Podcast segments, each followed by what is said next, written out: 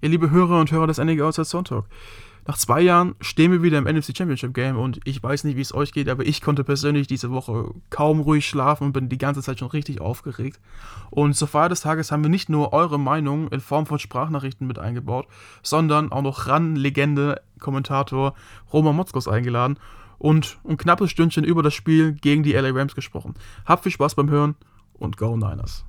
Herzlich willkommen zu einer neuen Episode des Niner Empire Germany Outside Zone Talks, deinem deutschsprachigen 49ers Podcast. Viel Spaß beim Hören und Go Niners!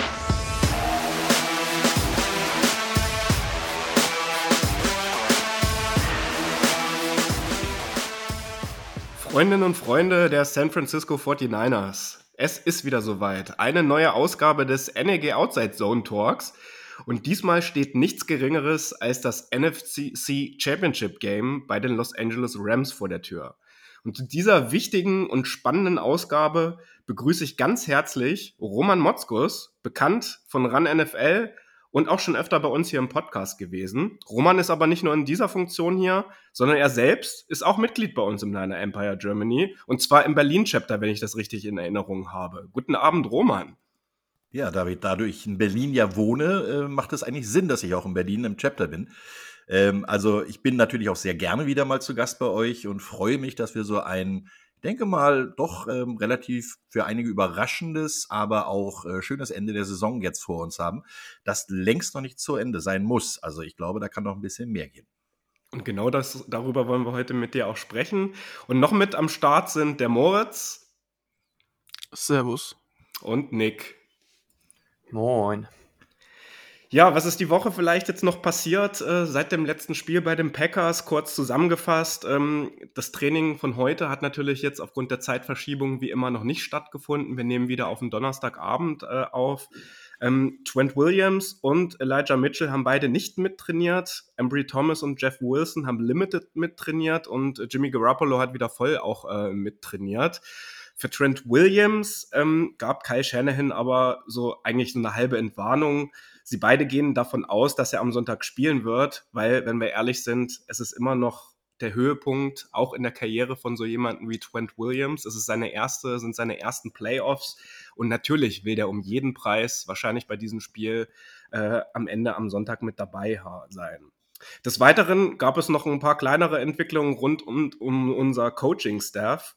Ähm, die Vikings haben nämlich weiter großes Interesse an Demico Ryans, äh, also unserem Defensive Coordinator, ihn als Head Coach dort in Minnesota auch einzustellen, weil dort jetzt auch ein neuer General Manager am Start ist. Und mit äh, Quisi Adolfo Mensa äh, ist da auch eine Person, die den 49ers nicht unbekannt ist. Der war nämlich von 2017 bis 2020 bei den 49ers für Research and Development zuständig und hat dadurch sicherlich auch ein gutes Verhältnis zu Demico Ryans.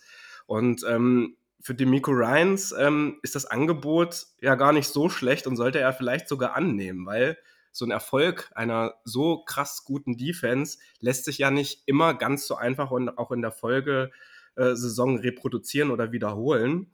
Ähm, das wäre natürlich ein herber Verlust. Wir wollen heute auch nicht in aller Tiefe über die Miko Ryans und über irgendwie Trainerwechsel sprechen, weil das Spiel absolut im Fokus steht. Aber wir würden immerhin, wenn er gehen würde, wieder durch die neue Minority Compensatory Pick Regel ein Draft Pick in Runde 3 bekommen, weil mal wieder äh, jemand quasi zu einem Head Coach äh, ernannt wurde. Und je länger die Vikings damit warten, desto schlechter sieht es auch ein bisschen für uns aus, da Coaches erst nach Saison aus oder nach dem eigenen Saison aus gesigned werden dürfen. Nur in aller Kürze Frage an euch, was haltet ihr davon? Na, ich fange vielleicht gleich mal an. Ähm, ich finde das eine, eine, sehr schöne Entwicklung, wenn man vor allen Dingen sieht, äh, du sagtest ja, den, die Leistung einer Defense kann man nicht unbedingt so reproduzieren. Ich muss ehrlich sagen, nach dem Abgang von Robert Sala haben viele gedacht, die Defense würde jetzt so ein bisschen auseinanderbrechen. Aber man sieht ja, dass es eher das Gegenteil äh, dabei ist, dass man sogar noch den nächsten Schritt gemacht hat. Und die Entwicklung ist unter dem jetzigen Defense Coordinator noch gar nicht zu Ende. Von daher könnte ich mir auch vorstellen, dass durch den Zusammenhalt der Mannschaft, beziehungsweise wenn man den Großteil der Defense einigermaßen zusammenhalten kann und punktuell verstärken kann, dass es sogar noch besser werden kann. Also ich meine, man hat schon eine super Defense, aber es kann noch besser werden. Andersrum kann ich natürlich jeden Assistant Coach und jeden Coordinator verstehen, der den Job eines Head Coaches annehmen möchte.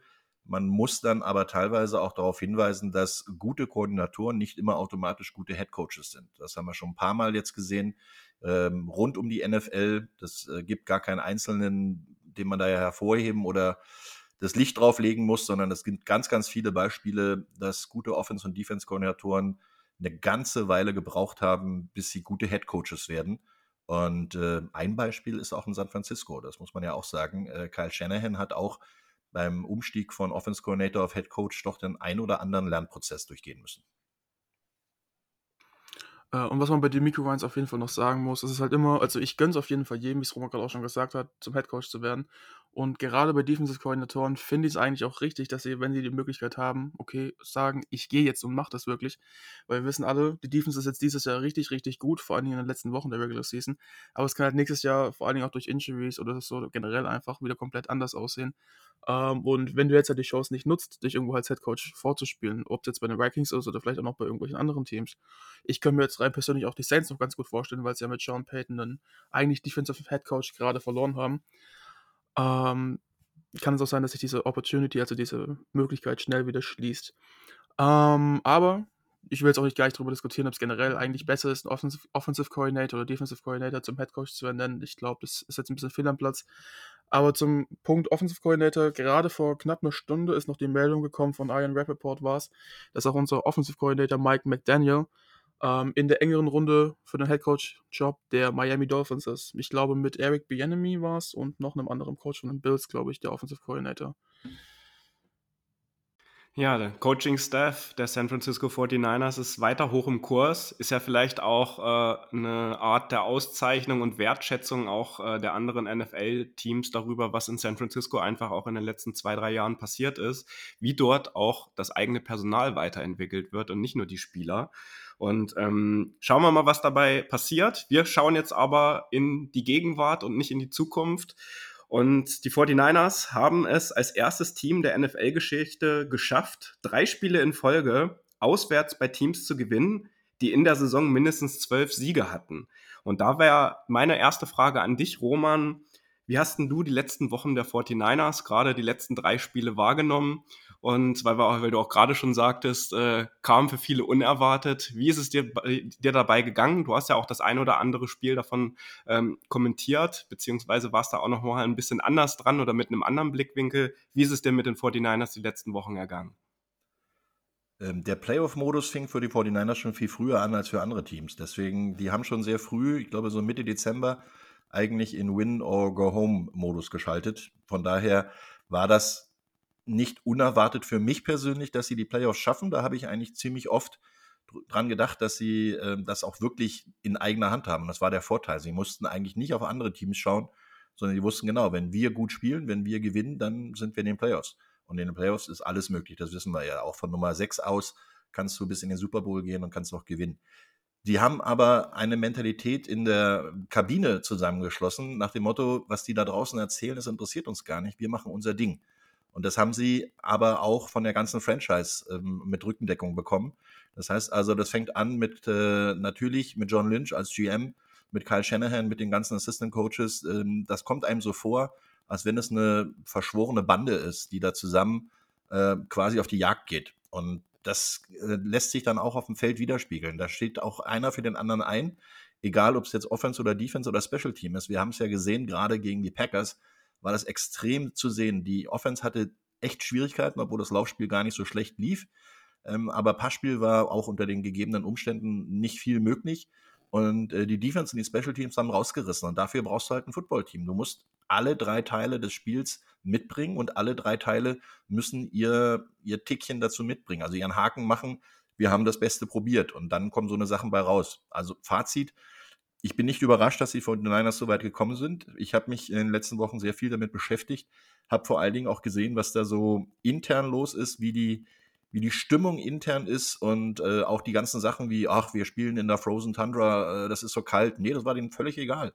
Gibt es eine schöne Geschichte von Kittel, ihr habt sie wahrscheinlich gesehen auf der Homepage, wo er erzählt hat, dass er im College an der Seitenlinie stand als Freshman und äh, nicht genügend ähm, ja, diese Kapuzenpullis oder beziehungsweise diese Coats zur Verfügung standen, die Mäntel. Äh, und er da als 215 Pfund äh, Thailand im Freshman-Jahr äh, die ganze Zeit vor dem Heater gestanden hat, damit er keinen Gefrierbrand kriegt. So hat er es wortwörtlich gesagt. Und er hat gesagt, das ist mir völlig schnuppe. So eine Dinger sind genau das, was wir brauchen. Und wenn du dann heiß läufst in so einem Spiel, was die Defense und Special Team definitiv passiert ist, dann äh, ist das eine, ein Selbstvertrauen, das du da dir holst, dass es wirklich von Seitenlinie bis Seitenlinie geht. Die Brust ist so breit, da kommt eigentlich kaum jemand dran vorbei. Ja, du und auch wir beschäftigen uns natürlich ein bisschen intensiver mit den 49ers, als das andere tun. Aber uns würde auch noch mal interessieren an deiner Stelle, warum oder warum bist du der Meinung, haben so viele Expertinnen und Experten sowohl hier bei uns in Deutschland, aber auch vor allem in den USA und das hat man jetzt bei dem Spiel gegen die Packers ja noch umso mehr gesehen, wenn man mal uns die Game Predictions uns von über alle Portale, über alle TV-Sender, über alle Experten uns angeguckt haben. Warum haben die 49ers da so eine geringe Rolle gespielt und warum waren sich alle so sicher, dass die Reise der 49ers nicht bis zum NFC Championship Game führt? Ähm, das sind Zahlen. Das sind Zahlen, die aber nur eine gewisse Aussagekraft haben. Packers waren die 1, 49ers die 6. 49ers sind gerade so reingekommen. Packers haben dich relativ früh die Playoffs gesichert und haben dann sogar noch den Number One Seed gehabt. Natürlich hast du da die Week, du hast, äh, bist ausgeruhter, kannst dich besser auf die Gegner vorbereiten. Du hast auch die Gelegenheit, zu Hause zu spielen, das heißt, du hast keinen Reisestress. Aber manchmal ist genau das der Punkt, der dich verwundbar macht. Und ähm, so ein Reisestress kann auch ein, ein Reiseplus werden, weil nämlich die Spieler ab Freitagvormittag absolut fokussiert auf das Spiel sind. Die verlassen Freitagvormittag nach dem Training die Facility, gehen zum Flieger, fliegen äh, zum Auswärtsspiel, gehen ins Hotel, haben ein Meeting. Da wird dafür gesorgt, dass sie rechtzeitig äh, auf dem Zimmer sind. Ob sie schlafen, wird nicht mehr kontrolliert heutzutage, aber sie sind auf dem Zimmer. Und äh, sie sind dann auch am Samstag fokussiert, haben keinen Stress zu Hause, müssen sich nicht mit ihrer Frau streiten, müssen sich nicht um die Kinder kümmern, all das, was normalerweise ja beim Heimspiel durchaus passieren kann, wenn sie nicht kaserniert werden, was oftmals in den Playoffs auch der Fall ist. Aber so eine Sachen können halt auch positiv wirken und das schweißt auch so eine Mannschaft zusammen. Warum die Leute alle auf die Green Bay Packers gesetzt haben? Die haben gedacht, Aaron Rodgers ist derjenige, der die 49ers schlagen kann. Ich habe gesagt, die 49ers sind das Kryptonit von Aaron Rodgers. Man hat es gesehen. Wenn es drauf ankommt, in der Regular Season okay, aber wenn es drauf ankommt, kann er einfach nicht gegen die Niners gewinnen. Ja, und bevor wir uns jetzt äh, auf das Spiel am Sonntagabend oder in der Sonntagnacht stürzen, haben wir euch ja dazu aufgerufen, uns Sprachnachrichten zukommen zu lassen, wie ihr euch fühlt, wie ihr das Spiel am Wochenende schaut. Und das würden wir jetzt einmal für euch abspielen. Moin Niners Empire. Ich hoffe, euch geht es gut und ihr habt genauso ein seid so positiv aufgejuckelt, wie ich es bin.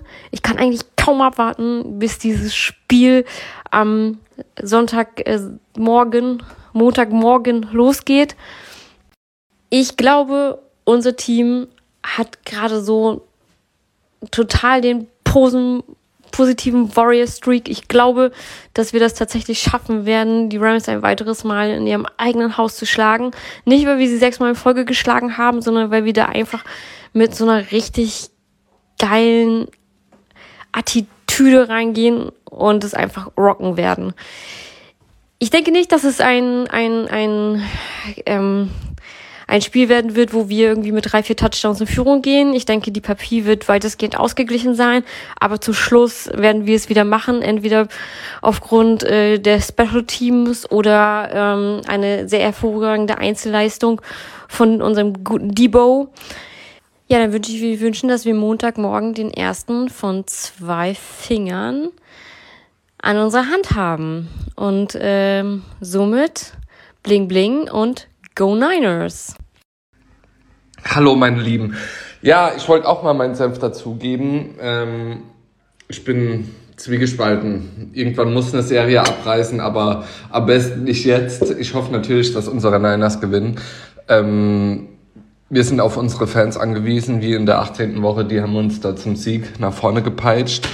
Und ähm, ja, was, was will man sagen? Die Defensive Line von den Rams ist stark, ja. Unsere O-Line muss wieder bestens performen. G am besten keine Interception. Und ähm, unser Run-Game müssen wir wieder etablieren, nicht so wie gegen die Packers, aber ich denke, das lag auch an den schlechten Bodenverhältnissen. Dieses Mal ist es wärmer und ja, am besten über Aaron Donald laufen, so wie wir es immer gemacht haben gegen die Rams und dann Go Niners. Let's go to the Super Bowl! Moin Niners, Empire Germany ist Max aus Münster.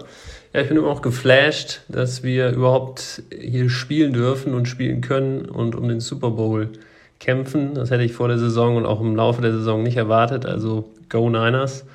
Ähm, ich hoffe, wir kriegen Cooper Cup äh, in den Griff und können unsere Stärken im Running Game und Allzweckwaffe Debo hier ausspielen. Vielleicht mal wieder auch offensiv mit, mit Kittel äh, over the middle was reißen. Ich werde mich in meinem Herrenzimmer einsperren und hoffentlich meine Kids nicht wachschreien und hoffe und erwarte wieder ein Herzschlagfinale, vielleicht wieder mit Robbys goldenen Kick in den Super Bowl. Go Niners! Ja, moin, liebes NEG-Team und moin, lieber Podcast. Ähm, ja, also ich hoffe, dass wir das Spiel definitiv Sonntag rocken werden, beziehungsweise Montagnacht, wie auch immer. Ich schaue das Spiel alleine zu Hause leider. Ähm, habe mir extra Montag Urlaub genommen, damit man dann den Tag wenigstens zu Hause sich ein bisschen auskatern kann von, dem, von der langen Nacht. Aber ich denke mal, dass Jimmy das rocken wird und dass Jimmy nochmal seinen Hatern zeigen wird, wo der Hammer hängt. Go Niners. Jo, guten Abend zusammen. Ich freue mich auf das Spiel von Sonntag auf Montag. Ich habe richtig Bock. Ähm, wenn ich mir überlege, wir standen 3-5, jetzt spielen wir NFC Championship. Wow, Wahnsinn. Ich bin einfach so geflasht und egal wie es ausgeht, ich bin einfach stolz auf das, was die Jungs erreicht haben.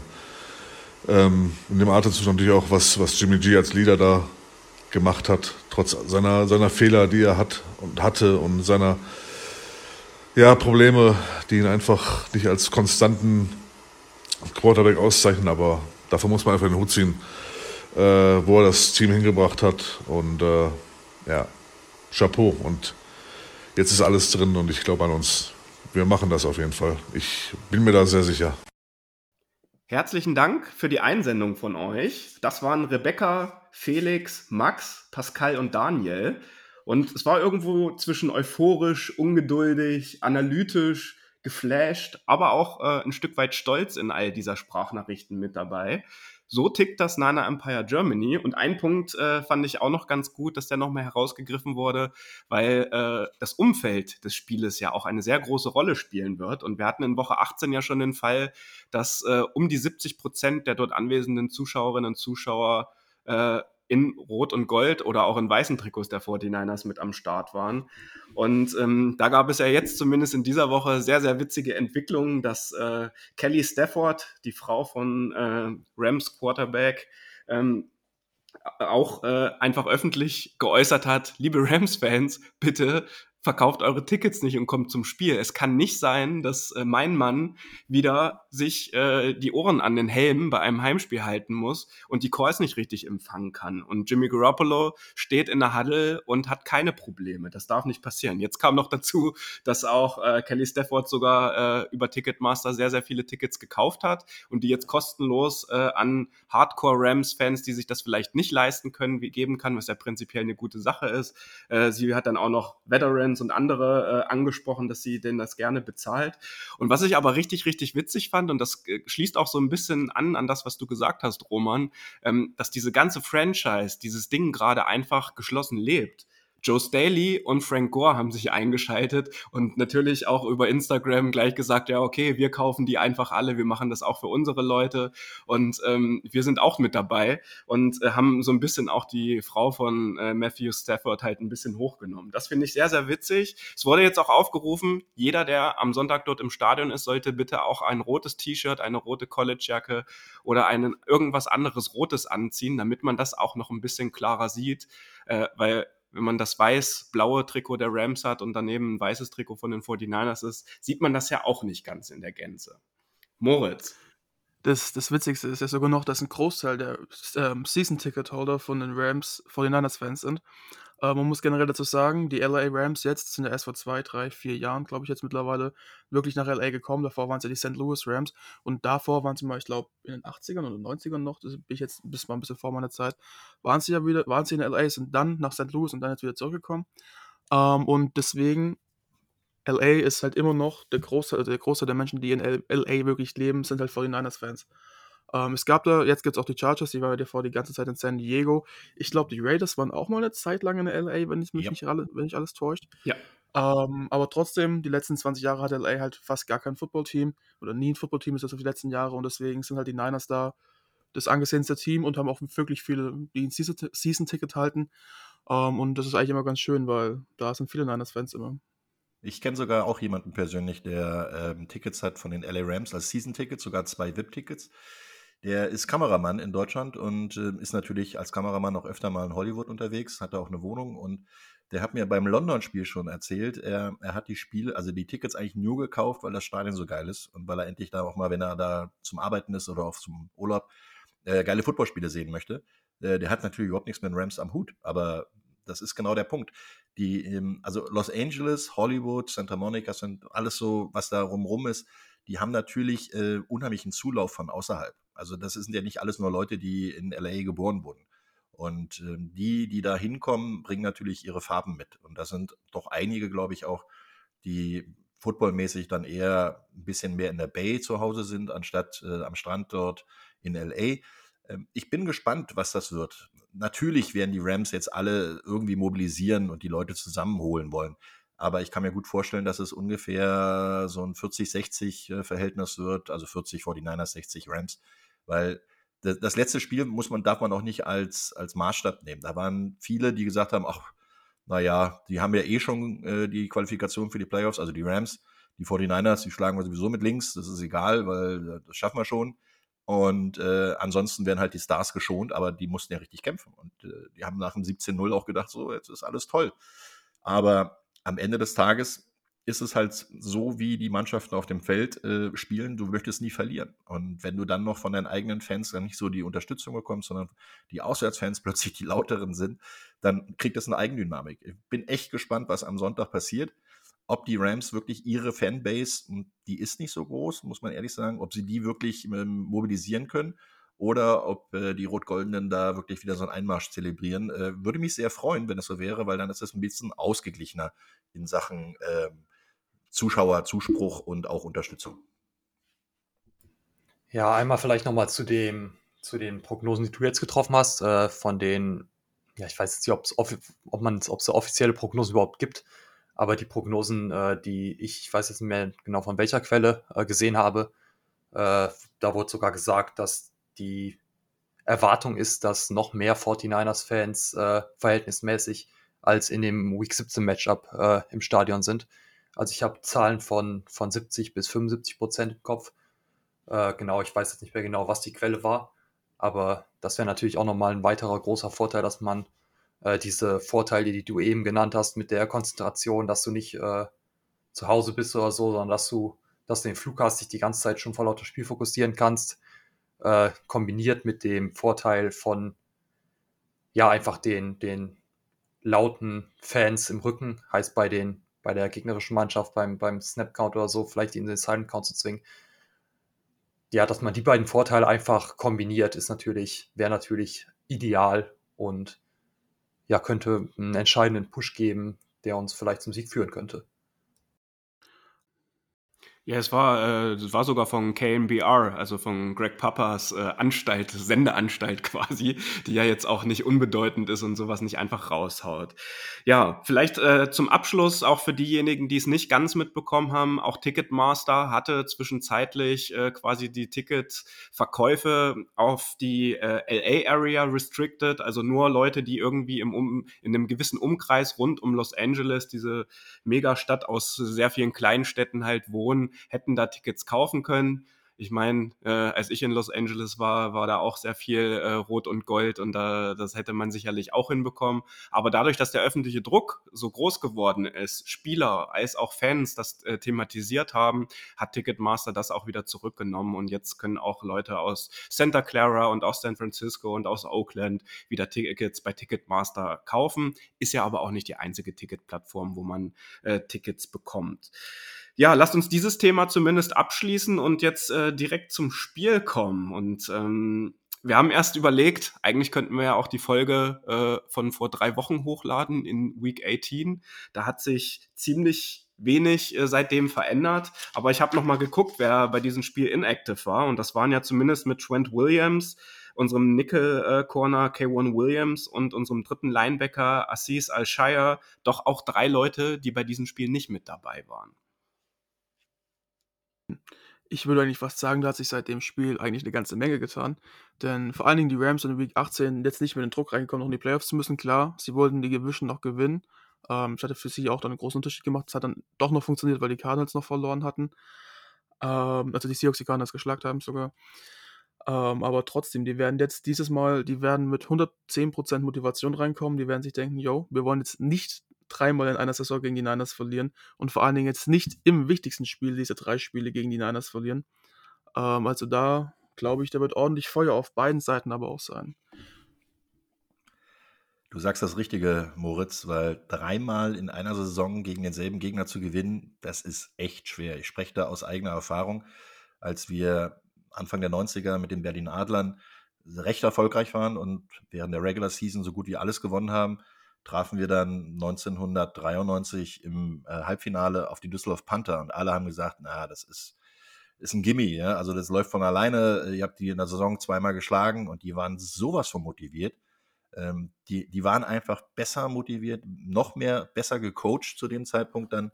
Die haben uns outgecoacht und aus, äh, also von der Motivation noch einen draufgelegt. Wir mussten in die Verlängerung. Äh, Kansas City Tiebreaker, den kennt ihr ja alle wahrscheinlich vom College Football. Ähm, das ging durch die dritte Verlängerung und das war echt moralisch ein, richtiger Nackenschlag, dass wir da verloren haben.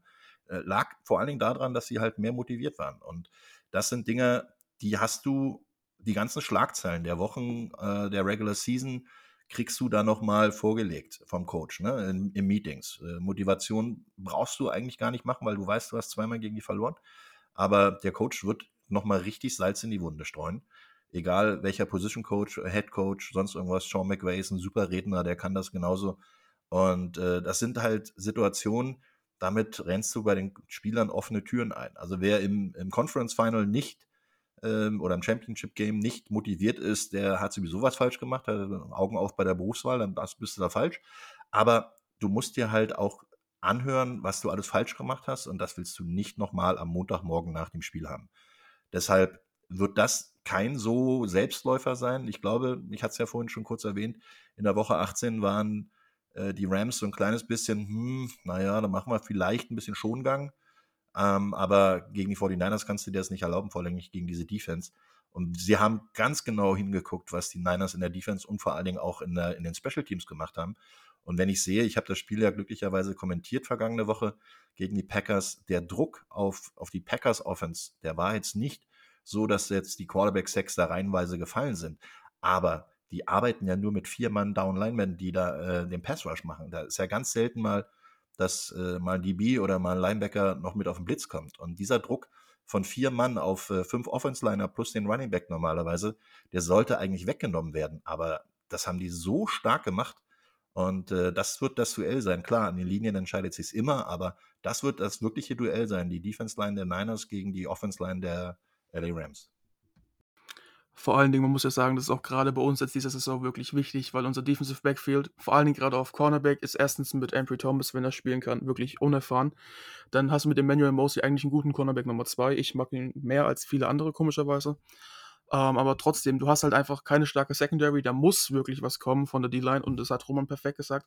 Und das will ich noch mal ein bisschen hervorheben, vielleicht, dass der Miko Ryans in dem Sinne meiner Meinung nach ein Step besser ist, als Robert Sala es war weil die Blitzes, die die Miko Ryans callt, meiner Meinung nach, er callt sie nicht oft, aber wenn, sie, wenn er sie callt, dann sind sie wirklich gut.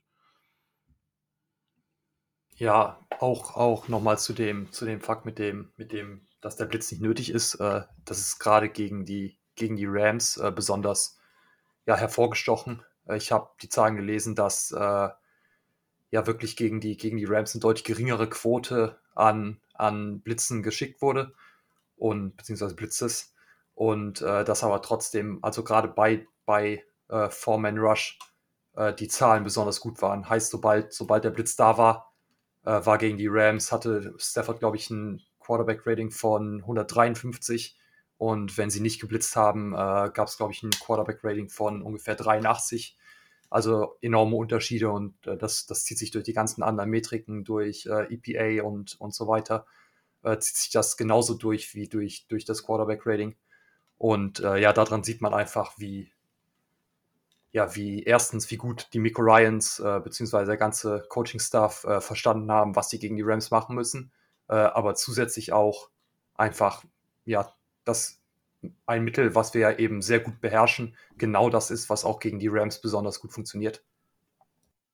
Ja, Nick, du hast es gerade erwähnt, die Blitze sind natürlich ein Thema, um den Quarterback unter Druck zu setzen, aber Matthew Stafford ist so ein alter Fuchs. Ähm, wenn du einen Blitz schickst, dann reißt du ja auch irgendwo wieder ein Loch. Das ist ganz klar. Vor allem, wenn er mit mehr als einem Mann blitzt, ähm, was dann auch erst effektiv wird, weil du musst ja eine, eine Überzahl an Pass-Rushern im Vergleich zu den Blockern haben. Und äh, deshalb äh, ist das halt auch mal ein Risiko, wenn du mit vier Mann so einen Druck kreieren kannst, dass äh, sieben Mann sich in die, in die Coverage fallen lassen oder sieben Mann äh, die, die sechs Receiver, die da rauskommen, oder sind ja gar nicht sechs, sind ja bloß fünf, ähm, dann covern können und noch freie Leute hast, wo du doublen kannst, dann ist natürlich genial.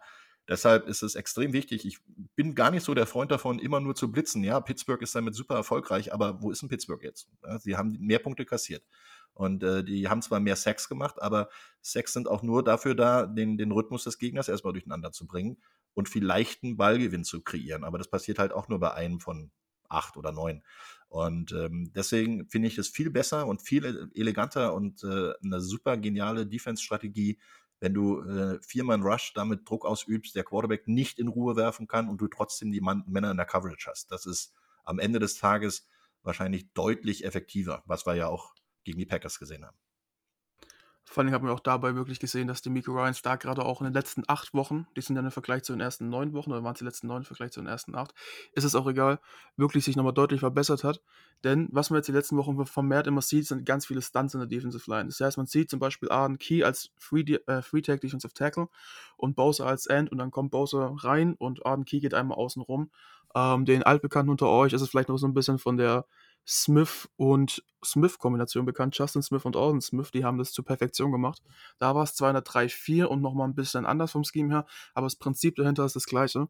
Ähm, und das macht die andere Seite mit Eric Armstead gerne auch mal. Und es ist wirklich super effektiv, weil dadurch gerade bei den Rams, die ein Big-on-Big-Blocking-System in der O-Line haben, das heißt, äh, beziehungsweise die Rams haben, nee, die Rams haben so eine Mischung aus beidem, aber die Packers haben gerne mal Big-on-Big-Pass-Blocking-Systeme gehabt.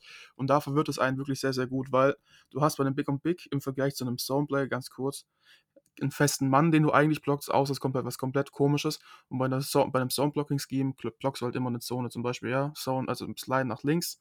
Dann hast du immer von der Nasenspitze nach vorne die linke Seite von dir, die du zu blocken hast. Und wenn jetzt irgendwie ein Stunt passiert und der Tackle, der zum Beispiel jetzt drin steht, geht nach außen, dafür kommt ein End oder ein Linebacker rein, dann ist es, verwirrt es dich nicht. Bei einem Big-on-Big-Blocking-System, wenn du denkst, okay, ich muss jetzt den blocken, und der geht komplett woanders hin und es denken sich dann fünf Individuen, die vielleicht auch noch ein bisschen durcheinander gemischt werden, gerade wie es bei den Packers war, weil sie wirklich nicht viel Spiel zusammengespielt haben, dann ist das sehr, sehr viel Verwirrung und sorgt halt nochmal mehr dafür, ähm, dass du halt wirklich mehr Pressures, aber auch Sex zulässt.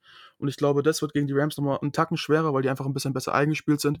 Wenn Andrew Whitworth spielt, da auch wirklich noch richtig viel Erfahrung dahinter steckt und dabei ist. Ähm, aber nichtsdestotrotz glaube ich, dass da Bowser richtig, richtig motiviert sein wird. Und übrigens, das ist ein Stat, den ich noch gelesen habe. Bowser ist jetzt schon, obwohl er erst sechs, nee, fünf Spiele in der Postseason jemals gespielt hat, der 49ers mit den zweitmeisten Sex in der Postseason-Karriere mit 6,5 und der einzige, der noch mehr hat, ist Charles Haley, werdet ihr kennen, mit 7,5. Allerdings, ich glaube, es waren in 12 oder 13 Spielen. Bowser Tja, ist auch der Einzige, der in jedem Spiel bisher mindestens einen halben Sack gemacht hat in seiner Postseason-Karriere. Äh, der Typ ist auf jeden Fall, vor allen Dingen in der Postseason, mega, mega krass. Ja, und das Schöne ist ja vor allen Dingen, selbst wenn sie Nick Bosa wieder double-teamen, so wie es ja, wie er eigentlich die ganze Saison auch gedouble-teamt wird oder da vielleicht noch eine dritte Person dazu kommt, unser Pass Rush aktuell mit Arden Key, wie es gerade angesprochen wurde, mit Samson Ebokam und natürlich auch, ich finde, das war auch äh, halt wirklich ein sehr guter Schachzug, natürlich notgedrungen von Demico Ryans, Eric Armstead äh, nach innen zu ziehen das wird äh, auch ein Key-Matchup werden, wie das dann miteinander funktioniert. Und die können sich von mir aus sehr, sehr gerne fast nur auf äh, Nick Bosa konzentrieren. Aber ich gehe nicht davon aus, dass der Defensive Coordinator der, äh, der, äh, der Offensive Coordinator der Rams nur ein Augenmerk auf Nick Bosa nach den letzten Wochen haben wird. Ja, ich, ich finde auch einfach, man merkt bei dem Team unglaublich, dass äh, keinen Spieler gibt oder auf jeden Fall keinen Spieler, bei dem es auffällt, äh, das sehr auf die individuellen Stats irgendwie aus. Das ist jetzt gerade bei der D-Line äh, ein relativ deutlicher Punkt meiner Meinung nach. Da freut sich jeder genauso. Also Nick Bosa freut sich genauso, wenn er einen Sack macht, als auch wenn Charles Omenihu oder Samsung Ehukam einen Sack macht. Und äh, das zieht sich meiner Meinung nach durch alle Mannschaftsteile durch. Also auch bei, bei den Receivern, bei George Kittle und äh, Charlie Werner auf Tight End oder auch bei den Running Backs, da ist jedem ganz egal, ob er jetzt selber gerade irgendwie ein gutes Spiel hat oder so oder ein gutes, gutes Stat-reiches Spiel hat, äh, sondern es geht einfach nur darum, dass man ja eben das Spiel gewinnt und dass man das Beste fürs Team erreicht. Und wenn man dafür vielleicht mal ein paar Snaps weniger spielt oder vielleicht mal äh, nicht unbedingt den Sack kriegt, sondern einfach nur Platz schafft für wen anders, ja, dann reicht das dem, dem Team einfach schon das, was, was das Team, ich, meiner Meinung nach unglaublich ausmacht. Nick, du sagst genau das Richtige, was wir vorhin ja auch schon ganz kurz angesprochen haben. Das ist Team Spirit. Das ist genau der Punkt, den ich im Moment bei den 49ers als extrem wichtigen äh, Schlüssel zum Sieg sehe. Weil die letzten Wochen war das wirklich so, dass man das auch in den Pressekonferenzen mitbekommen hat und auch in den, ja, da wird natürlich auch viel Standardfloskeln geredet, aber auch in den normalen Statements, auch nach den Spielen. Und wenn man sieht, wie die auch die, die Stimmung an der Seitenlinie ist. Da haben wir schon ganz andere Mannschaften gesehen, die gerade diese Saison, die sich an der Seitenlinie ganz anders unterhalten haben, äh, nämlich mit Händen und Füßen und nicht äh, mit Mund und äh, ja, Gesichtsausdruck. Da, da, sind halt wirklich tolle Sachen dabei und äh, das kann durchaus helfen. Und jetzt ist es nicht die Zeit, um auf eigene äh, Karriere, Statistiken oder sonst was zu gucken. Jetzt ist die Zeit, als Team gemeinsam zu gewinnen. Und das hat Kyle Shanahan seinen Jungs in den letzten Wochen sehr gut eingeimpft. Die größte Statistik ist der Super Bowl.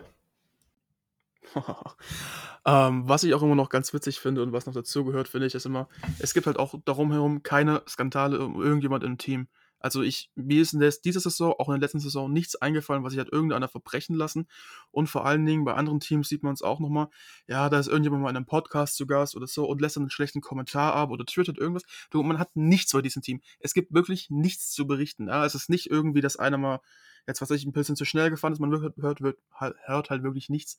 Das führt schon dazu, dass sich da manche Redaktionen wirklich Geschichten raussaugen müssen, quasi schon, die so weit gehen, dass die 49ers zu einem Lied namens Super Kremlin von Kodak Black, der durch, ähm, durch Trump wieder befreit worden ist aus dem Gefängnis, aus dem Stadion laufen. sorry, aber es ist halt schon echt erstaunlich, was da wirklich im Team ist. Also das ist wirklich was Besonderes. Ja, und das, einzige und das ist ja vor allen Dingen auch der Personalauswahl von Kyle Shanahan und John Lynch zu verdanken. Also wir wissen ja auch, wie die Rookies ausgewählt werden oder die Leute, die im Draft halt ausgesucht werden, dass da halt auch nicht nur auf die sportlichen Skills geschaut wird, sondern auch, wie stehen die dahinter, wie stehen die vielleicht auch zu den 49ers, was haben die für eine Geschichte. Und das ist halt, worüber wir hier auch schon oft gesprochen haben, dieses kleine Mühe, was sich jetzt in den letzten drei Spielen absolut ausgezahlt hat, und das ist das, was Roman auch gerade die ganze Zeit erzählt hat, das ist genau das, was Teamerfolg dann ausmacht und was halt diese entscheidenden Sekunden und entscheidenden Nuancen in so einem Spiel wirklich entscheiden kann. Und trotzdem bist du halt noch personell wirklich gut besetzt. Ist jetzt nicht so, als hätten wir nur Spieler, die wirklich Teamplayer sind, sondern wir haben halt auch wirklich, wirklich viele Starspieler dabei. Sei es jetzt ein Debo Samuel, der dieses Jahr sein großes Coming-out hatte, äh, sein großes Breakout-Jahr, Entschuldigung äh, George Kittle, der wirklich der beste Teil in der Liga ist. Ob du einen Trent Williams hast, du hast halt wirklich so viele Starplayer in der Offense sowie in der Defense. Ähm, und auch noch einen Ruby Gold, der wahrscheinlich einer der besten Kicker der NFL immer noch ist, obwohl er jetzt auch schon ein bisschen älter geworden ist. Ähm, also diese Mischung, dass du gerade beides hast, das ist einfach wirklich erstaunlich. Und ich meine, ich habe es auch schon bei 3 und 5 gesagt, als wir da standen, schreibt nichts ab, weil so ein Team, es ist immer gefährlich. Und gerade ein Team, was eine Underdog-Mentalität hat, die sind motiviert, die wollen dir was beweisen und oh, ich wäre nicht erstaunt, wenn da auch dieses Jahr mal vielleicht ein krönenderer Abschluss zu erwarten wäre als 2019 bzw. 20. Aber dazu gebe ich jetzt keinen genauen Kommentar ab, weil sonst habe ich es gejinxt.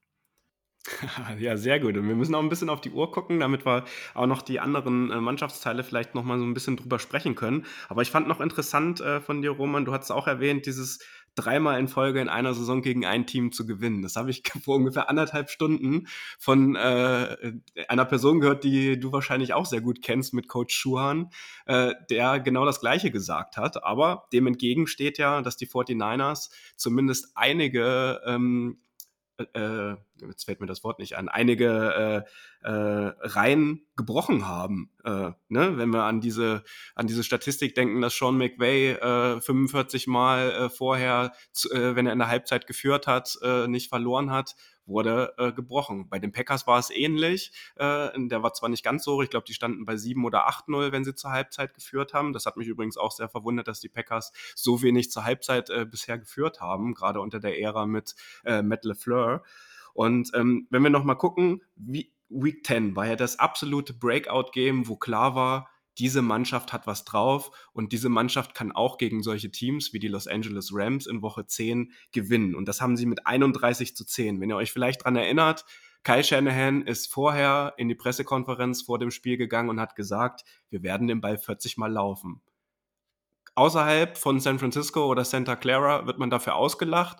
Innerhalb dieses Presseraums hat wahrscheinlich niemand gelacht, weil irgendwie völlig klar ist, der meint das ernst und das werden die auch machen. Es wurden am Ende 44 ähm, äh, Run-Plays und wir haben am Ende mit 31 zu 10 gegen die Rams gewonnen. Und ich würde jetzt so ein bisschen gerne ähm, noch äh, den, den, den Schwung auf unsere Offense bringen, weil da sollten wir jetzt auch noch mal vielleicht ein bisschen drüber sprechen, über die Rolle in den Trenches der O-Line. Trent Williams haben wir schon kurz angesprochen, ist angeschlagen, wird alles dafür tun, dass er spielt. Das wird eine sehr, sehr wichtige Personalie. Aber wir sollten vielleicht auch noch über andere Teile sprechen. Roman. Ja, David, du hast es äh, gerade meinen ehemaligen Mitspieler und auch äh, ehemaligen Coach ähm, äh, erwähnt, Schuren. Und äh, da kann ich dann auch wieder bloß einen meiner ähm, ehemaligen Coaches, wo Schuhan ganz, ganz viel gelernt hat, zitieren. Bob Weber, damals unser, beziehungsweise Robert Griffin war das gewesen, damals ein Coach, der von Rhode Island kam, der gesagt hat, hey, wir spielen den Spielzug so lange, bis er nicht mehr funktioniert. Äh, wenn du einen Spielzug hast, der funktioniert, dann kannst du ihn einfach spielen. Und du spielst ja ein Runplay nicht nur aus einer Formation und aus einem, einem Setup, sondern du spielst ihn ähm, aus verschiedenen Positionen, aus verschiedenen Winkeln, mit verschiedenen Spielern und trotzdem ist es der gleiche Spielzug. Das ist ja oftmals, was, was viele Leute auch bei uns, auch im deutschen Fernsehen nicht erkennen oder auch im amerikanischen Fernsehen nicht so sehen wollen. Der, die Runplays sind oftmals ziemlich gleich. Du hast manchmal halt bloß einen anderen Ballträger, aber das Blocking ist das gleiche und der Point of Attack ist der gleiche. Weil wenn du nämlich jemanden rausgefunden hast, wo es funktioniert, dann läufst du und läufst du und läufst du.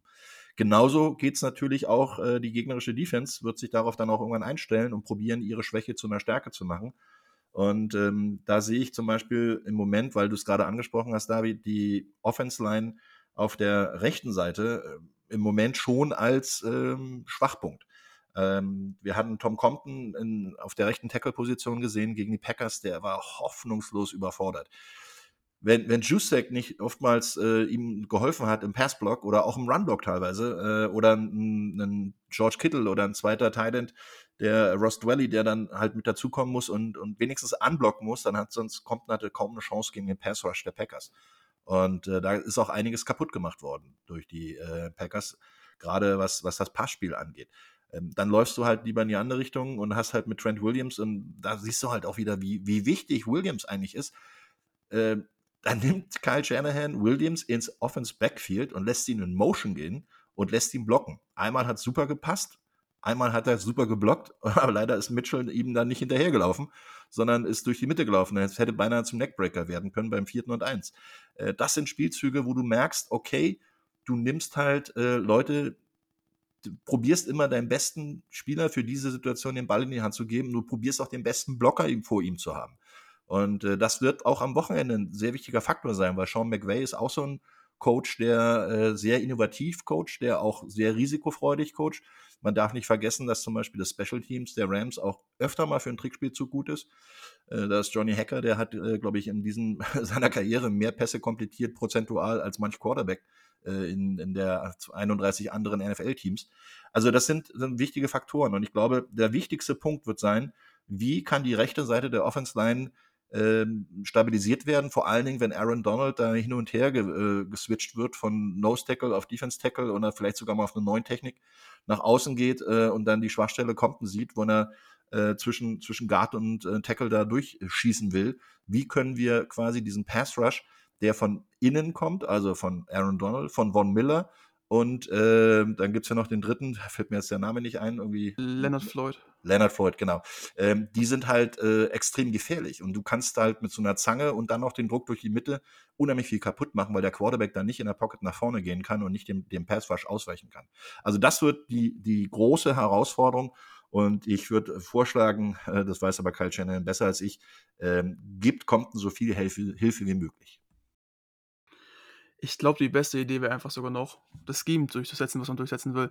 Also wir müssen es, ich glaube, dieses Spiel ist es noch wichtiger als in Week 17, einfach unser Scheme, wie wir es auch in Woche 5 gegen die Rams gemacht haben, die Woche 9, beim ersten Spiel gegen die Rams gemacht haben, laufen, laufen, laufen und den Ball lange halten. Wir müssen Matthew Stafford und die Offense auf jeden Fall vom Feld halten, das ist wichtig. Und dadurch, dass wir dürfen uns nicht in dritte und lang oder generell dritte und Passing-Situationen bringen lassen, weil dann ist es, wie Roman es gerade gesagt hat, die perfekte Situation, okay, dann kommen jetzt Von Miller und Aaron Donald oder wie auch immer, in welcher Kombination genau über unsere rechte Seite der O-Line oder nimmst du halt das größte Mismatch mit und dann haben wir halt wieder ein Problem. Gut, ich muss noch ein bisschen Tom Compton in Schutz nehmen. Er ist ja trotzdem immer noch einer der besten Run-Blocker als Tackle der NFL. Und ich finde, er hat sich dafür, dass er eigentlich ein Backup-Right-Tackle ist und nie davor wirklich Right-Tackle gespielt hat, sondern immer Guard war, wirklich besser gemacht, als ich erwartet hätte, nachdem sich Mike McClinchy verletzt hat.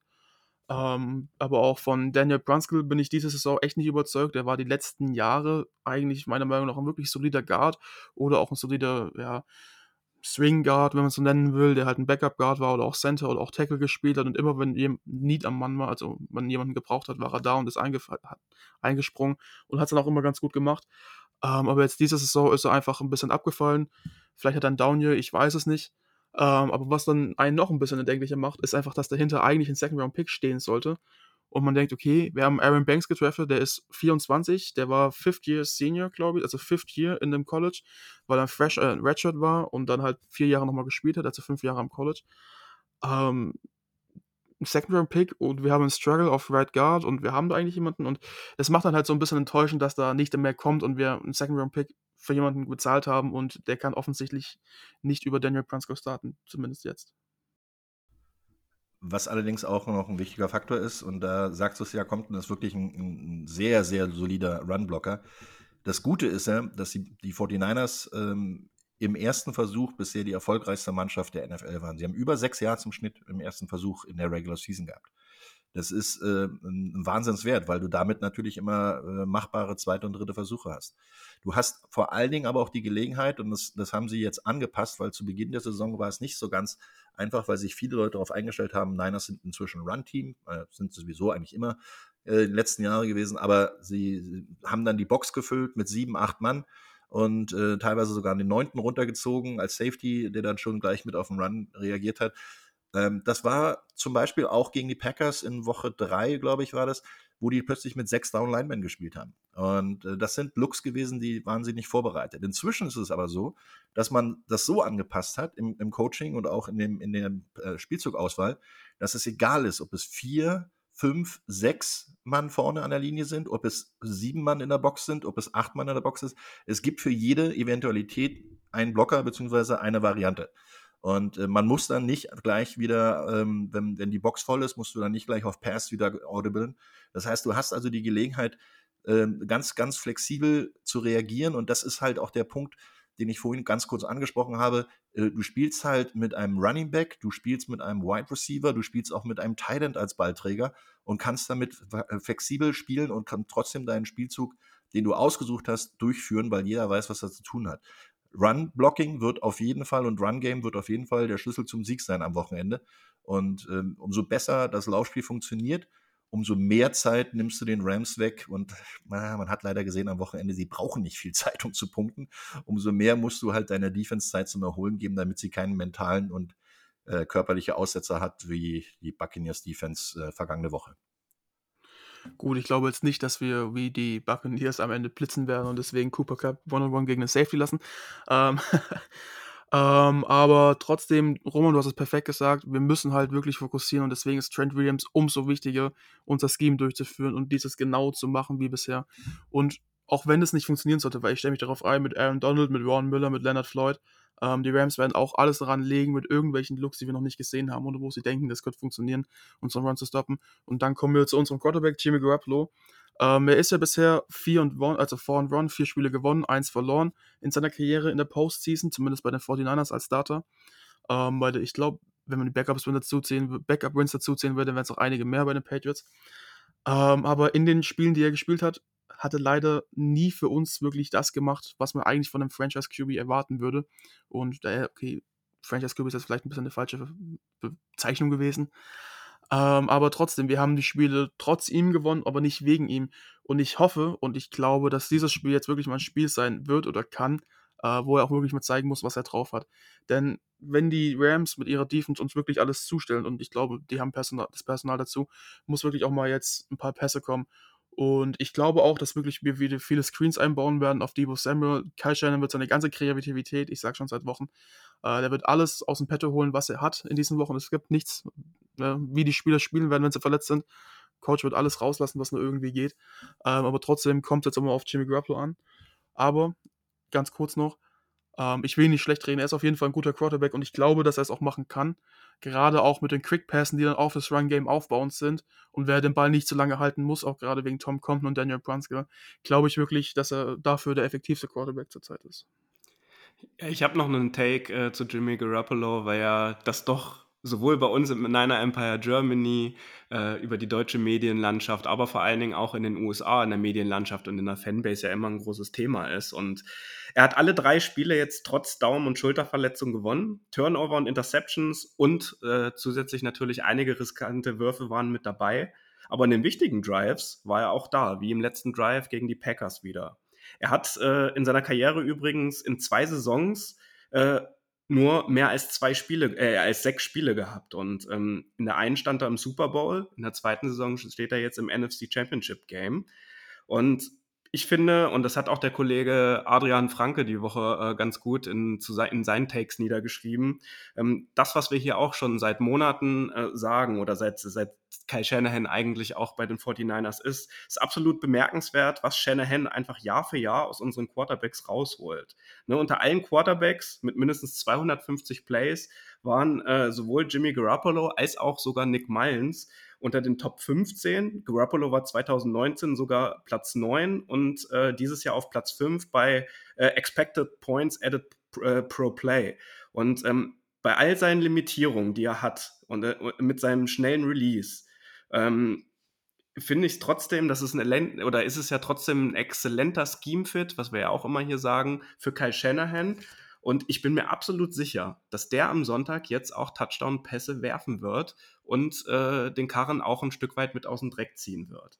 Und wenn wir in den Super Bowl einziehen oder ihn womöglich sogar gewinnen sollten, wird das nichts an der nächsten Saison ändern. Das wissen wir. Wir haben das Draftkapital in die, in die Hände genommen. Ich will das jetzt ja auch nicht weiter ausführen. Äh, Trey Lance wird nächste Saison für die San Francisco 49ers spielen. Das hat auch zwischen den Zeilen immer wieder durchgeklungen, wie die Spieler untereinander sprechen, dass sie dann auf Jimmy Garoppolo auch beim Spiel in Los Angeles in Week 18 zugegangen ist, Kai Juszczyk, und gesagt hat, ey, das ist unser letztes Regular Season Game zusammen.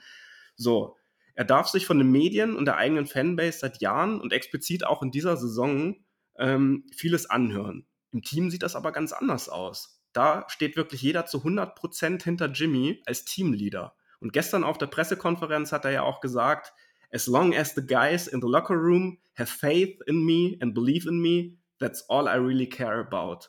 Und auch Jeff Garcia und Debo haben sich alle heute nochmal per Instagram zu Jimmy Garoppolo einfach äh, zu Wort gemeldet. Und ich würde an dieser Stelle gern einfach auch nochmal an alle 49ers-Fans, die unseren Podcast hören, appellieren, ähm, weil es einfach über ihn unterschiedliche Meinungen gibt, ähm, dass äh, es den Wechsel geben wird am Ende der Saison. Äh, aber er jetzt in den kommenden beiden Spielen unser Starting äh, Quarterback sein wird, sofern er sich nicht irgendwie schlimmer verletzen würde. Supportet ihn, verkneift euch die Kommentare und vertraut ihm, auch wenn mal wieder ein Ball überworfen wird. Denn eines steht fest, wenn es drauf ankam, dann war er für uns da. Und ähm, es wird diese Saison halt keine andere Alternative geben. Und auch wenn ich selbst immer wieder Zweifel an ihn habe, das sage ich ja auch gar nicht, habe ich ja auch nie verhehlt, ähm, das, was er in den letzten Jahren für die 49ers gemacht hat, das, was er uns gegeben hat, auch 2017, diese Hoffnung in dieser Franchise, so, sein Standing im Team, seine Aufopferung, das verdient meiner Meinung nach einfach nur Respekt. Und wir sollten an dieses Spiel äußerst positiv auch mit Jimmy Garoppolo drangehen. Ich möchte sogar noch einen drauflegen. Ich habe mit äh, vielen verschiedenen Quarterbacks in meiner eigenen äh, Karriere gespielt und weiß, wie wichtig das ist, dass der Quarterback die Rückendeckung seiner Offense-Line hat, weiß, wie wichtig ist das Vertrauen und das Verständnis mit einem Wide Receiver und äh, dem Tight End und dem Running Back, das Timing zu haben, nach dem Training auch miteinander zu reden, vor dem Training miteinander zu reden, all das, eine Relationship zu haben. Und das ist genau das, was äh, du gerade gesagt hast, David. Äh, das sind halt, die, die, die Mannschaft steht völlig zu ihm. Und ich möchte sogar noch ein bisschen mehr gehen. Wir haben die Spiele nicht wie, trotz äh, Jimmy Garoppolo gewonnen, sondern wir haben die Spiele mit Jimmy Garoppolo gewonnen. Weil äh, nicht jeder Quarterback muss in einer Spielweise eines Coaches der Superstar sein, der fünf oder zehn Touchdown-Pässe wirft. Das ist völlig uninteressant. Wenn dein Team als Team funktioniert und du einen Punkt mehr hast als dein Gegner, dann hast du gewonnen. Soweit erstmal der Fakt. Und wenn dein Team in der Stimmung funktioniert, so wie es jetzt ja auch ist, und ähm, deine Offense-Line sich den Arsch aufreißt, um die Lücken für die Runningbacks aufzumachen und die Zeit für den Quarterback zu geben. Und die Wide Receiver nach dem Play hingehen und nicht rummeckern, wie wir auch bei einigen schon gesehen haben, oftmals in, in, an der Seitenlinie, ähm, nicht von den 49ers, sondern die gehen hin und unterhalten sich mit ihm, wie können wir besser werden.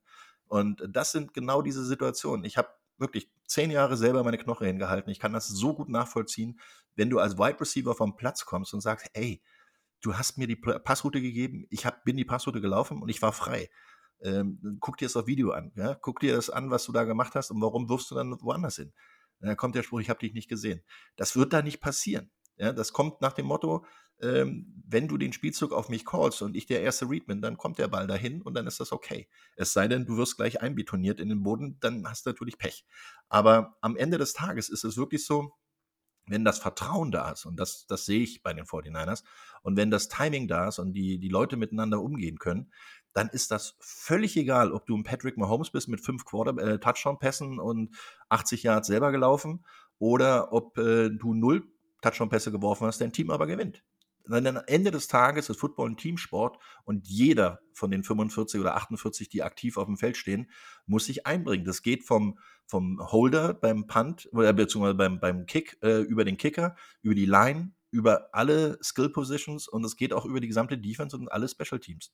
Deshalb, ich bin fest der Meinung, dass Jimmy Garoppolo von außen viel mehr Druck bekommt als er selber im Team spürt. Und das ist genau der Punkt, warum er immer noch mit einem Lächeln an der Seitenlinie rumläuft. Und auch wenn das Spiel nicht so läuft, wie es laufen sollte, ist er trotzdem der Mann, der ähm, die Sache umreißen kann. Und ich habe in den letzten drei Jahren einige Spiele gesehen, wo er in den entscheidenden Situationen wirklich on the, on the money war, on fire war. Und das ist genau der Punkt. So eine Leute brauchst du dann in einem Championship-Game.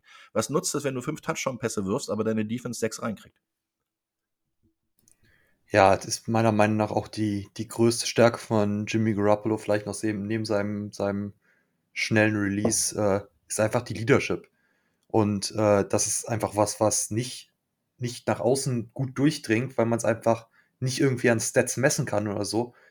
Aber ich glaube, Kittel hat es gesagt, äh, gestern oder so, er ist einfach der, der die Ruhe ins, ins Huddle reinbringt, der uns alle, alle runterholt. Er ist der, der dafür sorgt, dass wir gut, guten Football spielen. Und das ist einfach die Leadership, die man halt nicht, wie gesagt, an Stats messen kann, die aber dafür umso wichtiger ist. Und ich glaube, genau das ist der Grund, wieso er häufig gerade von, von Medien äh, schlechter dargestellt wird, als er eigentlich ist.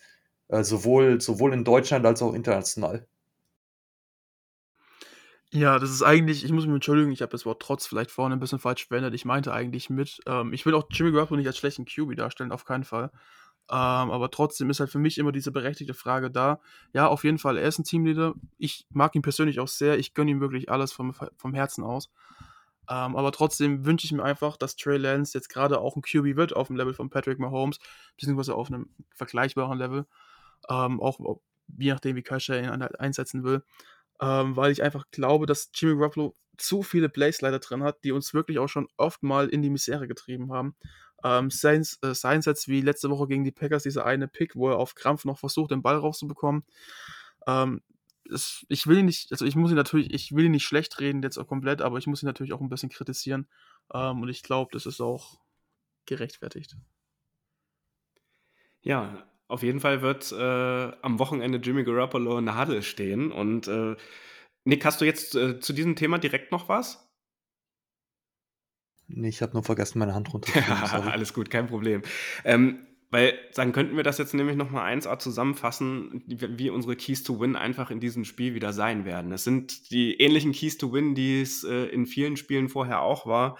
Wir müssen den Ball wieder zum Laufen bringen. Unser Laufspiel ist essentiell für uns, das wissen wir, für unsere Offense. Das gibt auch Jimmy Garoppolo die Sicherheit. Wenn wir diese First Downs wieder äh, schneller machen als andere Teams, die in dieser Saison gemacht haben, das die Offense einfach ins Rollen kommt. Und dann wissen wir, wie gute Drives Kyle Shanahan callen kann und wie gute Drives, äh, wie viele gute Drives am Ende dann auch rein rauskommen in den wichtigen Situationen.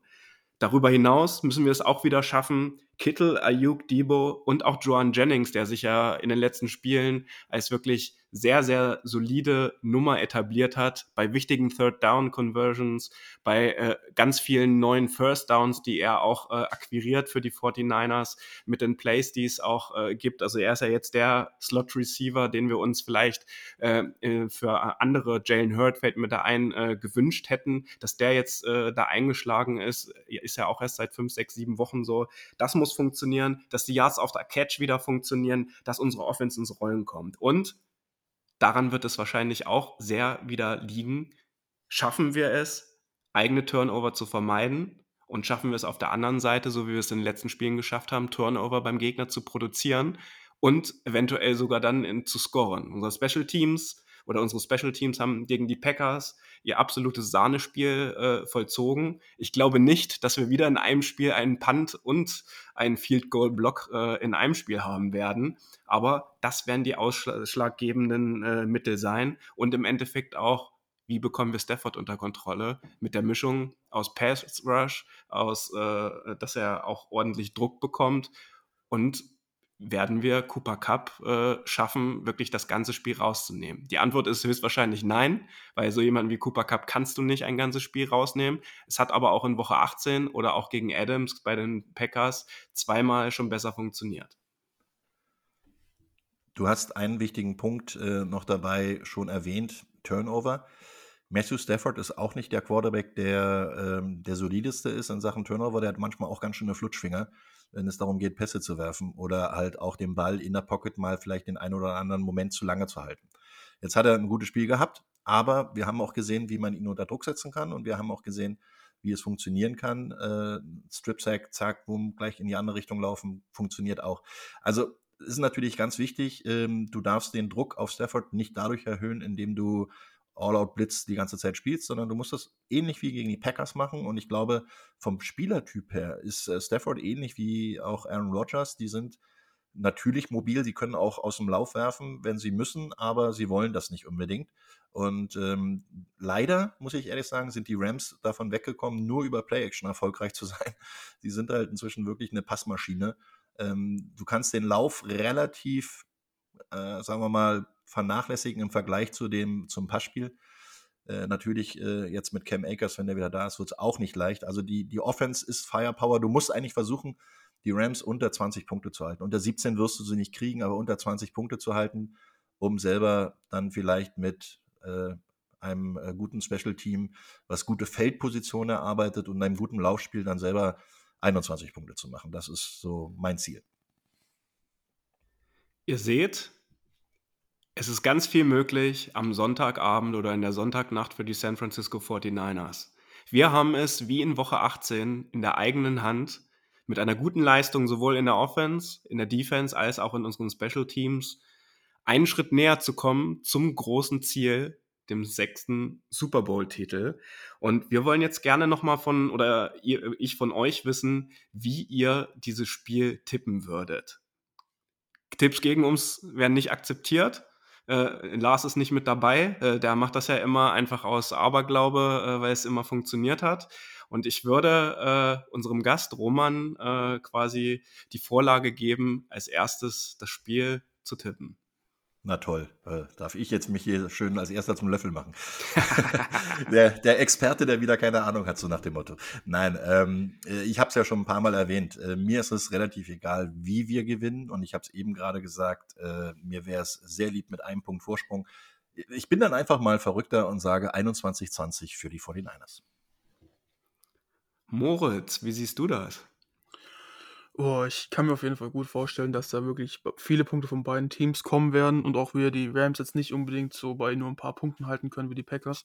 Ähm, ich gehe ein bisschen optimistischer rein und sage 31, 27 für uns natürlich. Nick, wie sieht's bei dir aus?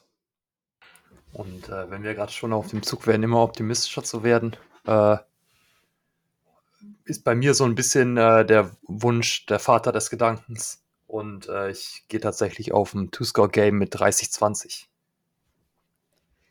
Ich bin am Ende auf 34-26 gekommen, weil ich glaube, dass äh, Special Teams und gerade ähm, der Kicker der Rams äh, vielleicht doch das eine oder andere Field Goal am Ende schießen wird. Ihr seht, viermal für die 49ers, natürlich auch mit der rot und goldenen Brille. Das soll aber auch so sein. Und Roman, wir haben als abschließende Frage einfach nur an dich, äh, weil darüber habe ich jetzt auch noch gar nichts gefunden. Wirst du am Wochenende irgendwie ein Spiel kommentieren? Oder es gibt ja leider nur zwei nur noch äh, verbleibende äh, Spiele. Bist du am Wochenende unterwegs oder ist die Saison jetzt quasi für dich äh, berannt zu Ende?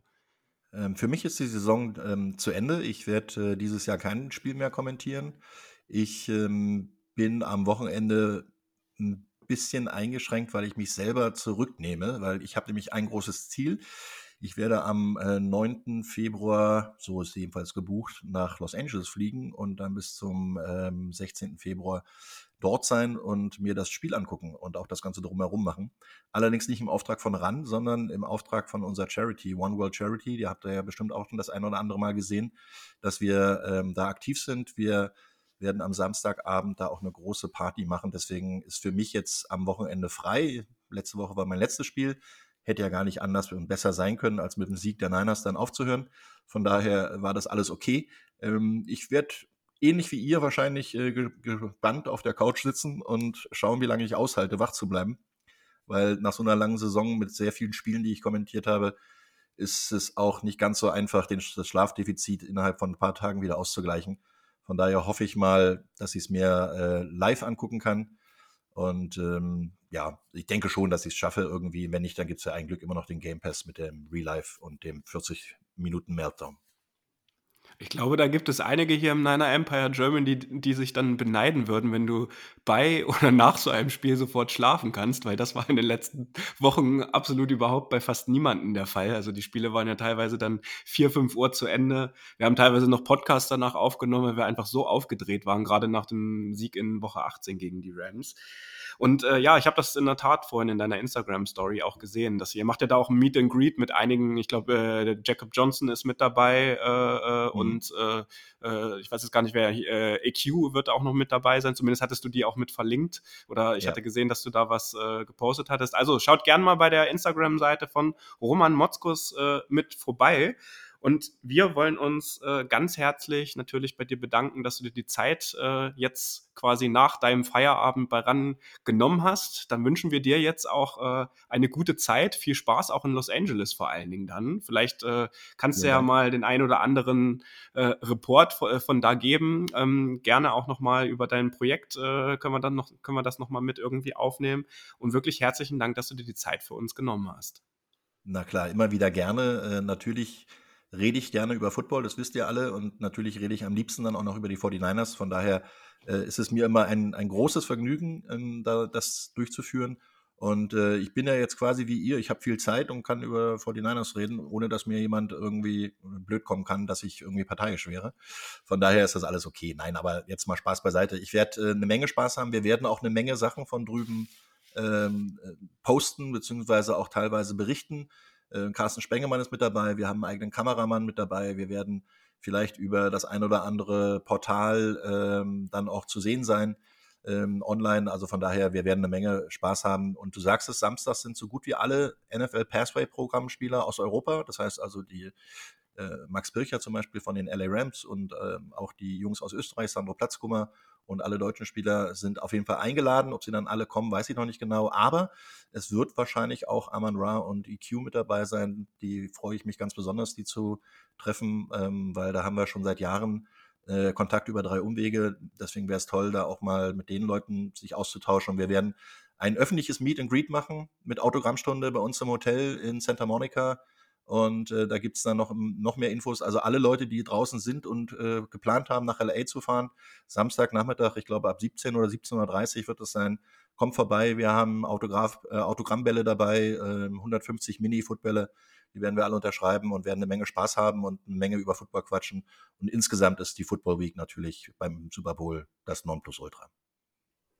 Das hört sich doch sehr gut an. Und äh, noch viel schöner wäre, wenn die Super Bowl Attendance zusammen mit den 49ers äh, dann aussieht. Also, liebe ja. Leute, Sonntagnacht ist es soweit. 0 Uhr 30 wird überall das Spiel ausgestrahlt. Äh, der Kickoff wird ja dann wahrscheinlich eher wieder um 0 Uhr 40 sein, so wie es jetzt auch bei den Chiefs äh, bei, äh, gegen die Bills war. Ähm, San Francisco 49ers at Los Angeles Rams. Der Sieger dieses Spiels wird die NFC im Super Bowl vertreten. Und unser Team, da sind wir uns alle vier einig, wird alles dafür geben, in zwei Wochen halt ein weiteres Spiel zu haben. Habt Spaß, seid geduldig und habt eine wunderschöne Footballnacht in der Sonntagnacht. Wir wünschen euch, wo auch immer ihr jetzt gerade diesen Podcast hört, einen wunderschönen weiteren Tagesverlauf. Verlauf. Macht's gut und Go Niners! Das war der Niner Empire Germany Outside Zone Talk. Streamt und abonniert uns auf allen gängigen Kanälen unter ad 49 ersempire GER.